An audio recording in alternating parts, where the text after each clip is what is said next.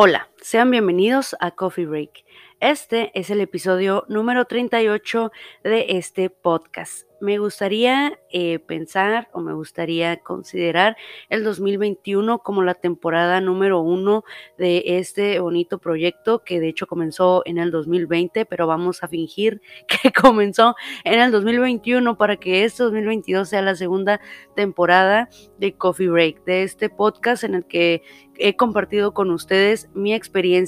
leyendo algún libro, lo que opino de alguna película, documental, de alguna serie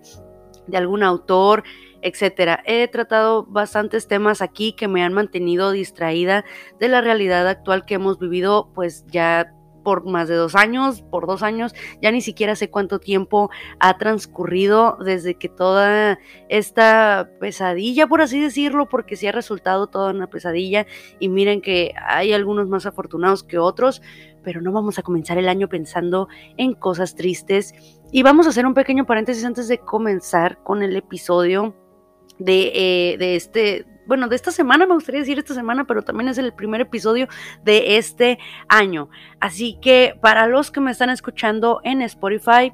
corran a YouTube porque por primera vez desde que comencé a, crear o producir este podcast, he decidido ya incluir video. Yo sé que se los había estado prometiendo desde hace muchísimo tiempo, pero recuerden que bueno, no es excusa, pero mm, suelo batallar un poco más al editar eh, el video y empalmarlo con el audio y todo eso. Entonces, como apenas si tenía tiempo para, para editar pues el audio, ya ni hablar del video, pero hice la promesa de que este año íbamos a interactuar de manera diferente. Así que corran a YouTube y también pues si andan por ahí ya le pueden dar suscribir eh, y pues a la campanita para que puedan enterarse cada vez que yo haga, haga una actualización pues en el canal. Si me están escuchando en Spotify, pues muchas gracias por seguirme ahí también. Y el chiste de todo es seguir compartiendo. También, de hecho, si quieren, pueden encontrar en la descripción algunos links directos a mi cuenta de Twitter y a mi cuenta de Instagram, pues donde podemos compartir pues todavía más. Ahí tengo un book, eh, un eh, club de lectura donde también pueden, pueden ustedes unirse a leer algún libro, a lo mejor de los que voy a tener en el año, para poder platicarlo, compartir y, dar nuestras opiniones y compartir ideas. En fin, este es el episodio número 38 de Coffee Break y pues si ya vieron la imagencita, ya más o menos saben de qué se va a tratar. Quiero comenzar diciendo que durante el 2021 ya les había yo contado que eh, había leído La Piedra Filosofal en la prepa. Y cuando salieron las películas, obviamente vi La Piedra Filosofal. Pero no me enganchó la, saga en sí. Yo fui, eh, eh, porque no sé si recuerdan que por la época también salió El Señor de los Anillos. Entonces yo me convertí un poquito más en fan del Señor de los Anillos porque en ese momento hizo más clic, eh, no sé, el argumento, eh, la historia, no sé, no sé, pero yo me hice más fan del Señor de los Anillos en aquella época y no, no, no continué con los libros ni con las películas de Harry Potter fue hasta que salió El Cáliz de Fuego que más o menos como que quise continuar viendo las películas de Harry Potter porque salía eh, Robert Pattinson y a mí la verdad pues yo tenía como mm, una especie, de crush con, con él y pues no sé, por eso vi El Cáliz de Fuego y nunca había leído otro libro más que pues La Piedra Filosofal. Sin embargo, siempre los había querido leer. Todo este fandom, los, los Potterheads que les dicen, eh, todo este, este mundo mágico, pues sí me había llamado la atención en alguno u otro momento, pero simplemente no se había dado la oportunidad en la que yo dijera, ya basta, voy a leer todos los libros, voy a ver todas las películas y vamos a ver de qué va todo esto y por qué vuelve tan locos a los fans. ¿Por qué todo esto llama tanto la atención? Yo, yo la verdad sí tenía una genuina curiosidad de eh, eh, pues saber qué era todo, todo esto, ¿no? Así que en el 2021 me enteré, porque ya saben, ¿no? En Instagram, como les comentaba, tengo pues un book club, tengo un club de lectura en donde de ciencia ficción, pero hay clubs de, de, diferentes géneros. Por ahí está el de Liz, que ya les he contado que, que tiene el de Jane Austen, Por ahí también está Laura con su eh, club de lectura de lecturas asiáticas. Soy muy redundante a veces, ya este año todo va a seguir igual, pero en fin. Ella tiene este, este club de lectura de eh, lecturas asiáticas, pero comenzó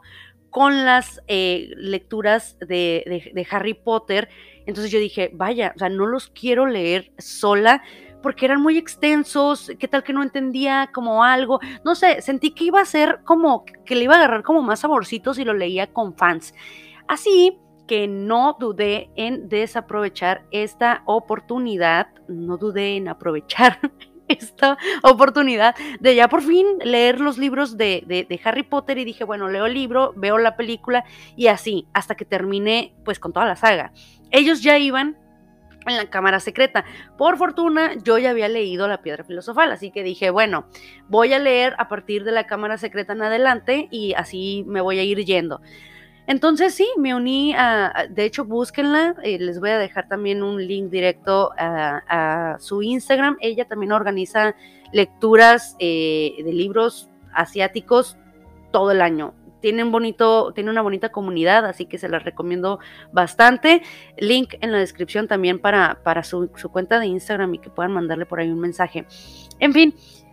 comencé con la piedra filosofal y eh, bueno, yo me acordaba más o menos que en algún momento yo creo que la llegué a ver, no sé, no me acuerdo, pero tenía los, los flash, los, los, los flashbacks de, de, que alguna vez yo había, yo había tenido, pues, no sé, esta experiencia, pero con la película, pero eh, muy remota, muy por encimita, entonces, pues no, no había sido como, como una completa, yo no me acordaba de nada, entonces vi, empecé con el libro, empecé con el libro y de, volada empecé a, terminando el libro, vi la película y empecé a notar las diferencias que había entre el libro y, y, la película. Obviamente siempre está este dilema o este debate de que el libro siempre es mejor que la película. Aquí también se, eh, se super confirma porque la verdad no fue el único libro con el que yo empecé a encontrar pues inconsistencias, no inconsistencias, sino que, que de repente yo decía, bueno, meten algo de relleno, de, de, de relleno inútil en las películas cuando podrían estar metiendo algo más interesante que aparece en los libros. Y de hecho empecé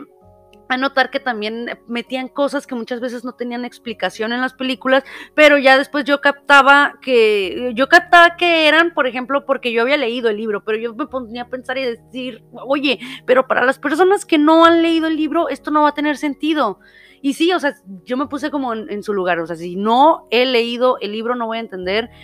algunas referencias que salen en las películas y algunos de los directores pues sí dan por sentado que pues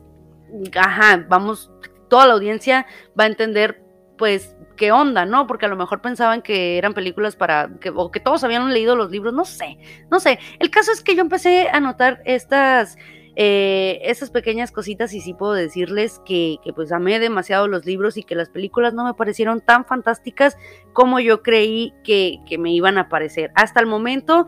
eh, el Cáliz de Fuego sigue siendo mi favorita, el libro sigue siendo mi favorito también, el Cáliz de Fuego, pero noté que creo que eh,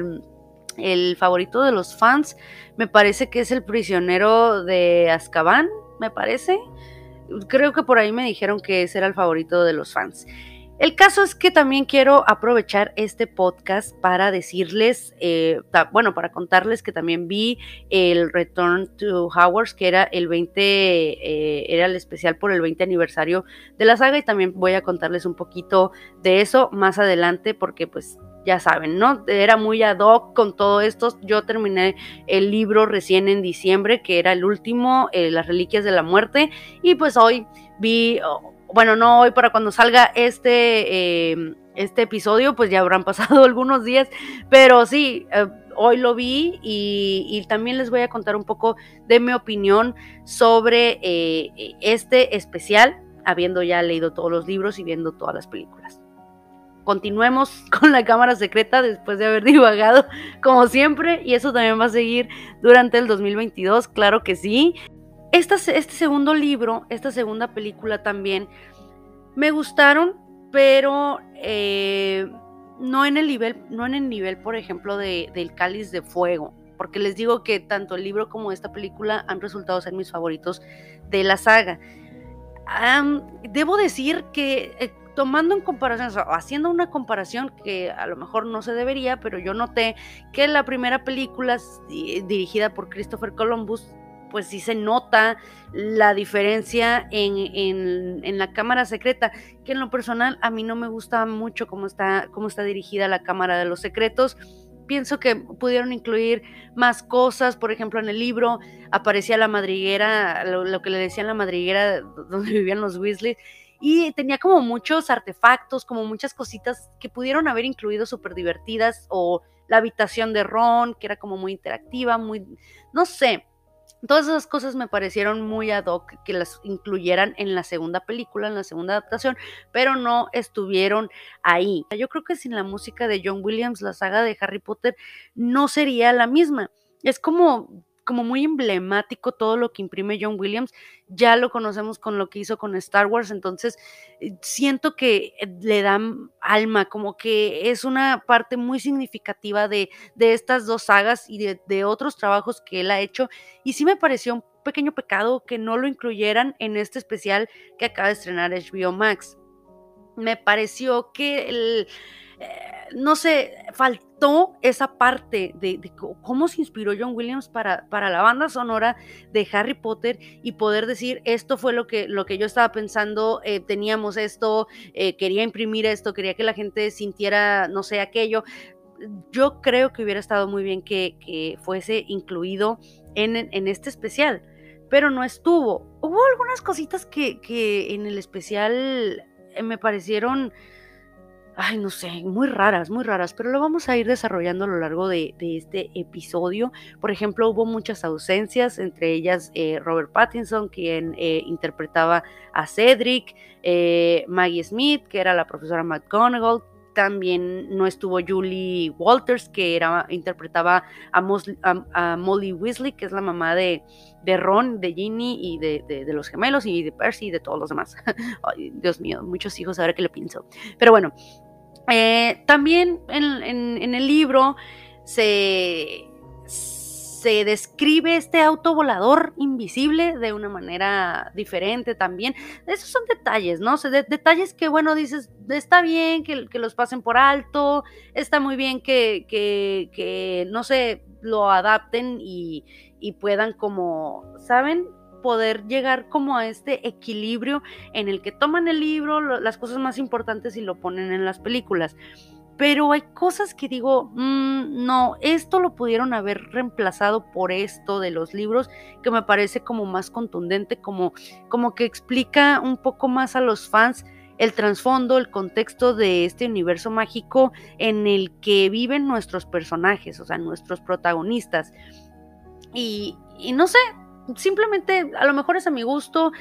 no lo sé. Pero volviendo al segundo libro, también la fiesta de Halloween, eh, en el libro se describe de una manera fabulosa que hasta digo yo, ya saben, Ustedes estuvieron aquí en octubre en Coffee Break, así que saben que soy súper fan de, Halloween, de, toda esta festividad, así que todo el mes de octubre a mí me parece fascinante. y no sé, me, gustó tanto que dije, bueno, me hubiera gustado ver eso en las películas, esto se lee y, no sé, se antoja verlo en la pantalla grande. Aparte, ellos saliendo de la fiesta de Halloween es cuando encuentran a la gata petrificada y no sé, son cosas que a lo mejor en lo personal no hubieran hecho o no, no hubieran hecho una gran diferencia, pero hubiera estado más padre en, lo personal. Ahora, mm, eh, no sé, Dobby, ay sí, Dobby lo odié en este libro. Odié a Dobby en la cámara secreta. Y dije, en el libro, eh, describen tantos ataques o tantas cosas que Dobby le hace a Harry que llegué a pensar que el verdadero peligro, el verdadero villano aquí era Dobby, porque la verdad hasta parecía que quería matarlo. Las cosas que se describen ahí, eh, si las hubieran puesto en la película, pues también yo creo que hubiera sido, no hubiera cambiado algo tan significativo, pero hubiera estado como más padre verlo, ¿no? Pero ya después aprendes a querer a Dobby y entiendes pues muchas cosas, ¿no? Pero ya eso ya viene después. A mí me pasó eso en la Cámara de los Secretos, no sé si les hubiera pasado o si les pasó a ustedes leyendo, leyendo esta, esta saga. Ahora, en El prisionero de Azkaban, que ya es el tercer libro de, la saga, eh, aquí empezamos a notar un cambio en el tono de la narrativa y también en el tono de las películas. Esta fue dirigida por Alfonso Cuarón y creo que también eh, hizo este, este apunte, por así decirlo, en, o este comentario en el especial, en la reunión. Él empezaba a notar este cambio en los personajes y en la trama, y aquí ya empezaba a ver un tono un poco más oscuro, un poco más serio. Conocemos a Sirius Black. Eh, aquí, eh, pues vemos que Harry no está solo por se, tiene a, su padrino y ya después cuando rumbo al final pues ya empieza como esta conexión entre ellos que a mí me pareció muy entrañable mm, en los libros, pero ya nos vamos a mover después en las después en este episodio les cuento dónde tronó todo y que dije, "Ay, no, de verdad la cagaron mucho con el personaje de Sirius Black en la película porque de repente digo, Creo que Sirius Black como personaje merecía un poquito más de lo que vimos en El prisionero de Azkaban, pero como les digo, no lo podemos tener todo en esta vida. Esta creo que es la favorita de los fans, si mal no me equivoco. No entiendo todavía muy bien por qué, quizás me falta como a lo mejor es por este, esta transición del tono a un poco o algo más serio o algo más oscuro, no lo sé, pero yo siento que eh, este tono o esta, seriedad eh, tiene una transición o tiene más fuerza en el cáliz de fuego. El cáliz de fuego ya es el cuarto libro, ese, eh, la cuarta película, que este, como les digo, es mi favorito de, la saga, tanto de los libros como de las películas. En, eh, en los libros, bueno, perdón, en el libro del Cáliz de Fuego, eh, bueno, las primeras escenas me fascinaron porque es el mundial de Quidditch y la familia de la familia Weasley lleva a Harry al mundial y la manera en la que está descrita esta escena en el libro te hace querer estar ahí, te hace querer estar ahí, de estar disfrutando, de estar teniendo eh, este momento, no sé, de estar disfrutando este momento o de estar disfrutando esa, esa experiencia. Y no sé, en la película no fue tan impactante esta escena o no fue tan impactante este, este momento, pero quedé satisfecha porque la verdad sí les quedó, sí les quedó decente, sí les quedó bien después de, este, de esta gran aventura que Harry tiene viendo o estando en el Mundial de, de Quidditch, nos movemos, movemos a Hogwarts y ahí empezamos a notar un tono más adolescente, como decían también en la reunión, las hormonas volaban eh, por todo, eh, por todo Hogwarts, era el torneo de los tres magos venían escuelas, eh, de, o sea, venían escuelas eh, invitadas, ya estando en Hogwarts, hacen eh, una especie de escena para recibir a las escuelas invitadas que son Bobatons y Durmstrang, que van a, a traer a todos sus estudiantes, o bueno, van a traer a sus estudiantes a participar a, bueno, a los que tengan la edad, por supuesto, a esta prestigiosa contienda llamada el Torneo de los Tres Magos, que se va a desarrollar en ese año y en ella participarán estas tres escuelas de magia, o sea, incluida pues Hogwarts, ¿no? Aquí conocemos a, otros personajes eh, que vienen de, estas escuelas, conocemos a los, a los rudos, estos de Don Strength y a las delicadas florecitas de Bob Buttons como lo dicen en el especial del 20 aniversario, es hormonas volando por toda la escuela, por todo Hogwarts. Aunque ya habían mencionado a Cedric Diggory en otros libros, creo que fue en el, ah, en el Prisionero de Azkaban, me parece, sí, en el Prisionero de Azkaban, creo que ya mencionan al personaje de Cedric, aquí ya lo vemos en todo su esplendor, interpretado por Robert Pattinson, que en ese entonces pues yo tenía un crush con él y tenía la esperanza de que me llamara un poquito pues la atención. También su personaje eh, en los libros, la verdad es que todavía, si puedo decir que tengo un crush, yo creo que sí es Cedric Diggory, que es de la casa de Hufflepuff como yo, porque si no lo había mencionado antes en algún otro podcast, se lo menciono en este. Hice este test eh, especial en el que se supone que te dicen a qué casa perteneces y resulté eh, eh, que pues era de la casa de Hufflepuff. Y ya cerrando ese pequeño paréntesis, volviendo al cáliz de fuego, pues aquí vemos a un Robert Pattinson en la piel de Cedric Diggory y él es uno de los seleccionados para participar en el torneo de los tres magos, eh, pues eh, de parte de, de Howards. Y pues no sé, después de haber leído el libro y de ver la película, sí creo que hay muchas cosas que pudieron haber sido diferentes en el Cáliz de Fuego, en la adaptación a la pantalla grande, pero estoy satisfecha, la verdad es que es una de, de toda la saga ya les había comentado y se los, se los vuelvo a reiterar, ¿no? Siento que es la que mejor adaptada está, que es un poquito más fiel eh, al libro, no lo sé, a lo mejor es percepción mía, quizás ustedes tengan alguna otra percepción, algunos piensan de hecho que eh, El prisionero de Azkaban es eh, la adaptación que se mantiene más fiel al libro, pero no lo sé, a mí me parece que es el cáliz de fuego. Aquí siento que hay de todo, hay hormonas volando por doquier, tenemos acción, tenemos tensión, tenemos intriga, porque ahí por ahí hay algo sucediendo, metieron el, nombre de Harry al cáliz, nadie sabe quién es, también Harry y Ron se pelean, también en la película lo hacen ver como a Ron como un resentido, como un envidioso, no sé, en el libro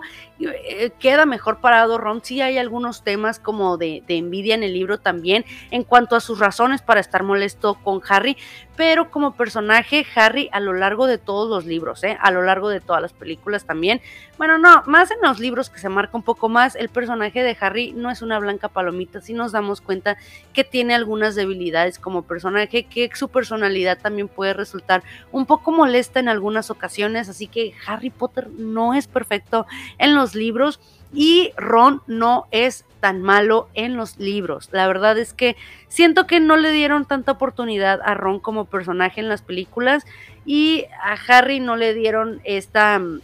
esta cara que también tiene pues un poco molesta. De hecho también a veces resulta un poco molestillo en las películas y, y no lo sé. Siento, siento yo, ¿no? Es como mi mera percepción. Recuerden que todo lo que digo aquí es mera opinión, ¿no? Eh, siento que, no sé, se le pudo haber dado otro desarrollo al personaje de Ron, porque la verdad a veces siento que sí eran un poquito injustos eh, en cuanto pues a este tema, ¿no? Ahora, eh, llegando a, la conclusión ya de todo este merequetengue de, del cáliz de fuego y que se hacen las pruebas y que en cada prueba pues Harry sale eh, librado por un pelo porque pues hay alguien que lo quiere, lo quiere muerto, ¿no? Y por eso, por alguna razón, es que estaba su nombre en el cáliz en primer lugar. También hay algunas curiosidades que se mencionan en el especial del 20 aniversario sobre el cáliz de, de fuego. Eh, el director que era Mike eh, Newell menciona que haciendo esta escena en la que los gemelos se ponen una peluca blanca porque pues, tratan de hacer trampa en el cáliz y pues les rebota y se convierten, les salen así como barbas y cabello blanco. Ahí el director estaba diciéndoles más o menos cómo hacer esa escena y le rompen o se quiebra unas costillas, un par de costillas, no sé cómo estuvo el rollo. Esa curiosidad se me hizo muy padre porque eh, había como mucha energía por parte de este director, este director británico que pues ya tenía, ya tenía pues edad para, pues ya estaba, no estaba tan grande, pero pues sí, sí ya estaba pues un poco eh, pues mayor el, el señor y, y él pues imprimía toda esta energía a todo el elenco en el set y eso pues se notó, se notó también en, la película. Ahora, tenemos, como les digo, todo este romance, toda esta intriga, pero también la primera muerte en pantalla. La primera muerte importante, importante, la primera muerte en pantalla que fue la de la de Cedric y la verdad es que yo esa fue como una de las escenas que me marcaron cuando vi esta película de joven, porque les digo que yo tenía el crush y yo no sabía qué rollo estaba pasando, yo no sabía porque no estaba tan familiarizada con los libros, ni con las películas, ni nada. Entonces, a mí esa escena sí me pegó. Ya ahora que la vi, pues ya con todo el contexto, habiendo, habiendo leído el libro que de hecho el laberinto me parecía más interesante en los libros porque tenía todas estas pruebas, todos estos acertijos, todos estos peligros que no los vemos eh, en la película, pero pues como les digo, falta de presupuesto, falta de tiempo, falta de, que no sé, no se iban a ver bien em, o iban a causar algunos agujeros en la trama. Por, por muchas razones pudieron haber cambiado todo esto, ¿no? Pero bueno, al final ya lo vemos eh, aparece el Señor Tenebroso ya en su máximo esplendor, vemos a Voldemort, eh, ya vemos un poquito más de sangre, vemos un poquito más de drama, la primera muerte en pantalla, ya vemos toda esta intensidad y ya las cosas ya se pusieron serias, ya hay seriedad, ya, ya vemos como todo esto pasando y ya decimos, bueno, el peligro sí es inminente, nadie puede estar a salvo y pues no sé, o sea, ya hay que cuidarse. Cuando comienza ya la orden de, del Fénix, ya aquí ya vemos toda esa seriedad en otro, en otro nivel, ¿verdad? Aquí ya vemos cosas. Ay, pues bueno, quisiera yo irme por partes, pero tengo que decir que una de las cosas que más me decepcionó en esta adaptación fue spoiler alert. Bueno, ya este podcast estuvo lleno de spoilers, pero les voy a dejar una advertencia, yo creo, en la descripción o lo que sea, para que estén prevenidos. A estas alturas yo creo que era la única eh, almeja bajo una piedra que no había visto o leído los libros de Harry Potter, pero por si las moscas, les voy a dejar la advertencia. En fin, la muerte de Sirius Black me pareció de lo más plana en las películas y tengo un problema con las muertes de aquí en adelante, porque de aquí en adelante Dumbledore, eh, no sé, también me pareció muy plana la, muerte de uno de los gemelos eh, también me pareció muy, muy plana. Hay muchas cosas que caen planas en las películas. Y la verdad es que después de la Orden del Fénix, donde todos empezaron a reunir para, para poder llegar este, eh, pues, no sé, a un plan para proteger a Harry Potter,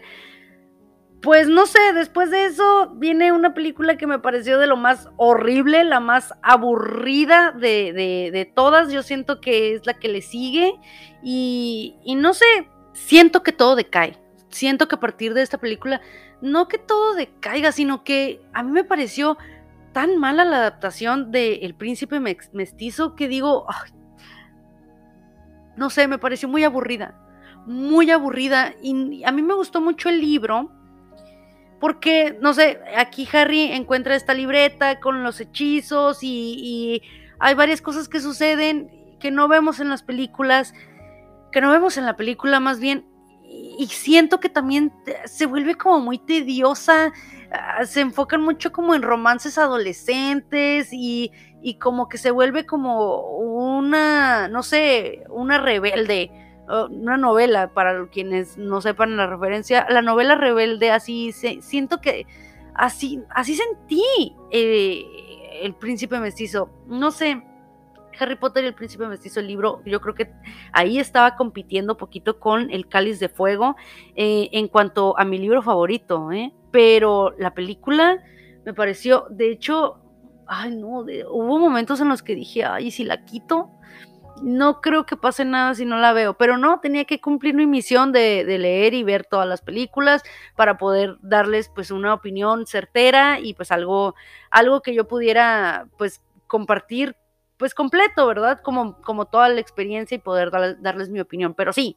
la verdad es que si a ustedes les gustó el príncipe mestizo, se respeta, se respeta porque esto es muy subjetivo, es cuestión de gustos, pero a mí en lo personal, a mí no me gustó. A mí dije yo, ay no, qué suplicio, qué tediosa es, qué aburrida, qué lenta, qué desintegrada, qué desenlazada, no había consistencia, no había como, no sé, no sé, me pareció fatal, fatal. Y ya llegando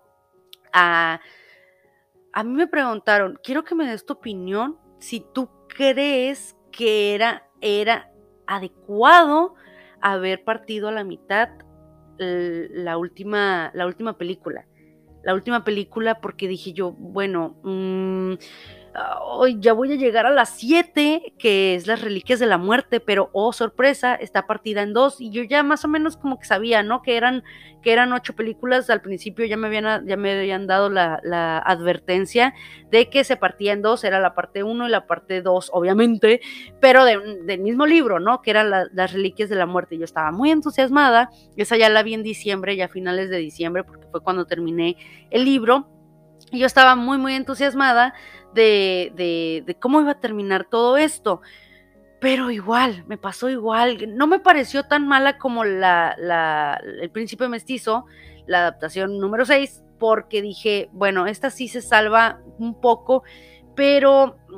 sí me gustó, sí me gustó, pero siento que hay cosas que dejaron eh, de lado y hay cosas que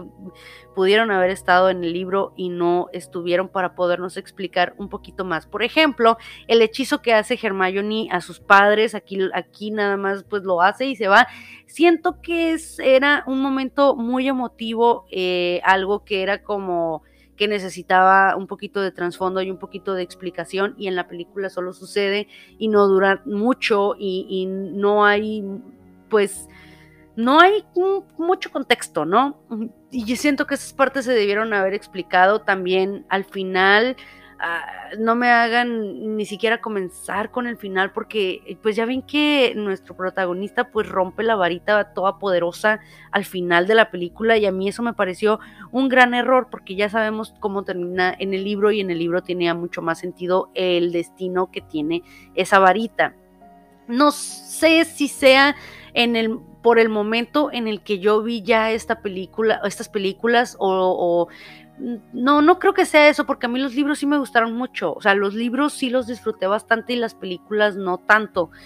Porque muchas personas me dicen, es que a lo mejor es porque tú no creciste con ellas y tú no tienes como este lazo, tú no creciste viéndolas, porque obviamente una generación que empezó eh, viendo la piedra filosofal y fue creciendo con a medida que iban estrenándose las películas, fueron creciendo, todo era eh, bello, todo era de colores al principio, todo era fácil, pero a medida que llegan al final de la película hay este crecimiento y, esta oscuridad que empieza a percibirse y, es, y, hay que enfrentarla. Enfrentas a la muerte, enfrentas problemas, enfrentas em, peleas con tus mejores amigos, porque aquí vemos a, Ron y a Harry agarrados del chongo y tienes esa impotencia, ¿no? De que, oye, ustedes son como hermanos, ¿qué es lo que está sucediendo? ¿Por qué tienen estas peleas? ¿Por qué está pasando todo? Entonces,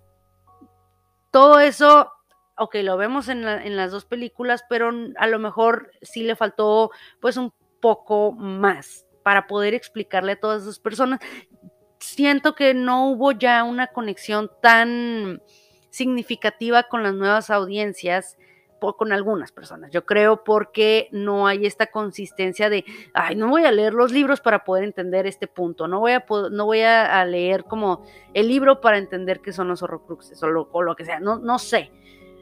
siento que faltó un poquito más la explicación y, por qué era tan importante destruirlas y, el tema de, la serpiente, por ahí hay alguna confusión de que, de que si él era el último eh, Horrocrux o era la, serpiente o era, no sé, a lo mejor son cosas o ideas mías que al final de cuentas pues ya, ya estuvieron ahí, ya pasaron y no sé,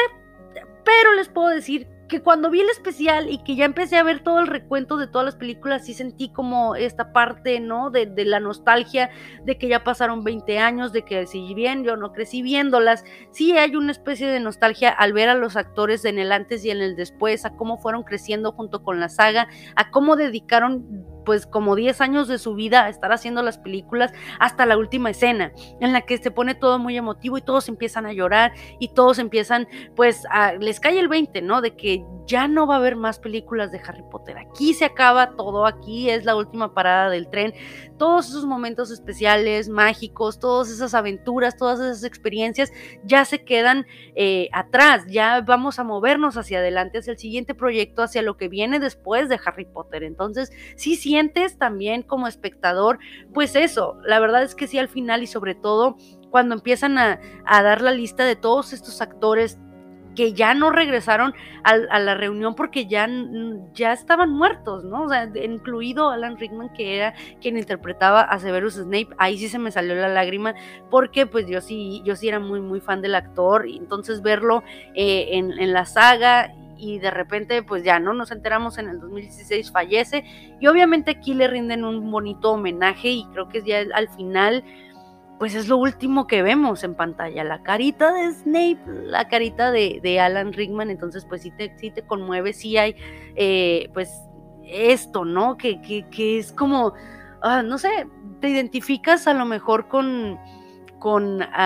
no sé, con el sentimiento, o te da el sentimiento o la nostalgia, en fin, Sí disfruté eh, el especial. Por ahí dijeron, no, pues no me voy a meter mucho en el tema de, de JK Rowling por todo este, ese es otro tema, yo creo para otro podcast quizá, pero dijeron no va a salir, en efecto no hubo esta interacción con los actores, no salieron ellos interactuando, pero sí vemos un poquito de eh, una pequeña entrevista que le hicieron a la autora, eso sí salió en el especial, pero no la vemos interactuando con los actores. De hecho, casi no interactúan los actores, sí vemos a, Elena Bohan Carter, por ejemplo, ahí mostrando los dientes de, de, la brujita esta que interpretó, se los enseña a Daniel Radcliffe, pero pues hay muy poquita interacción. También vemos, escuchamos que Emma, pues, eh, confiesa que tuvo un crush ahí con, con el, personaje, bueno, con el actor que interpretaba a, Draco Malfoy, eh, Tom Felton, pero eh, por ahí yo creo que faltó más interacción entre los actores. Al principio sí los vemos todos así como en la celebración, pero no como, pues, hablando o como que compartiendo por ahí, ¿no? En fin, yo creo que era como todo lo que, lo que yo podía compartirles. Es que me fui demasiado rápido y créanme, yo sé que divago demasiado, siempre divago bastante, pero ya va a ser la una de la mañana y me tengo que, me tengo que ir a descansar. Pero a mí me hubiera gustado compartirles un poco más, pero como siempre, nunca tengo tanto tiempo para decirles cada detalle de todo lo que, lo que fui descubriendo de, de la saga de Harry Potter. Quizás lo haga en algún otro episodio. Necesitaba hacer este necesitaba abordar este tema en el episodio número 38 del podcast. Por ahí se estrenó el libro de, Boba Fett. También quiero hablarles sobre eso, pero quería aprovechar primero lo del el estreno del especial del 20 aniversario porque quería celebrarlo de alguna manera, porque así cerré el año, terminando la saga por primera vez eh, en mi vida y viendo las películas ya de corrido también por primera vez en mi vida y fue toda una experiencia, fue muy mágico y ver este especial pues sí me llenó los ojos de lágrimas de vez en cuando por todo esto que, que, que si bien no crecí eh, pues ahí, pues sí se siente pues la nostalgia, ¿no? De, de todo eso que, que, vi en pantalla y disfruté eh, en todas las páginas desde el 1 hasta el, el 7 de esos maravillosos libros que en lo personal a mí sí me gustaron. Yo creo que aquí lo voy a dejar por el día de hoy. Recuerden que si quieren seguir interactuando conmigo, compartir ideas, eh, eh, no sé, continuar eh, dando las opiniones con respecto a Harry Potter o si tienen algo que no les haya gustado que dije, también lo pueden decir o pueden, ya saben, ¿no? Debatir conmigo, siempre y cuando con todo respeto, ¿eh? Porque fans tóxicos yo no permito. Pero en fin, si tienen algo por ahí que, compartir conmigo de, esta eh, increíble saga, de este fenómeno eh, mundial, por ahí los veo en Twitter o en Instagram. Y recuerden que por ahí andamos en Spotify y en otras plataformas como Anchor. Y por supuesto ya pueden escuchar eh, y ver el podcast Coffee Break en YouTube. Y bueno, este fue el episodio número 38 de Coffee Break, el primer eh, pues episodio del año. Nos vemos la próxima semana.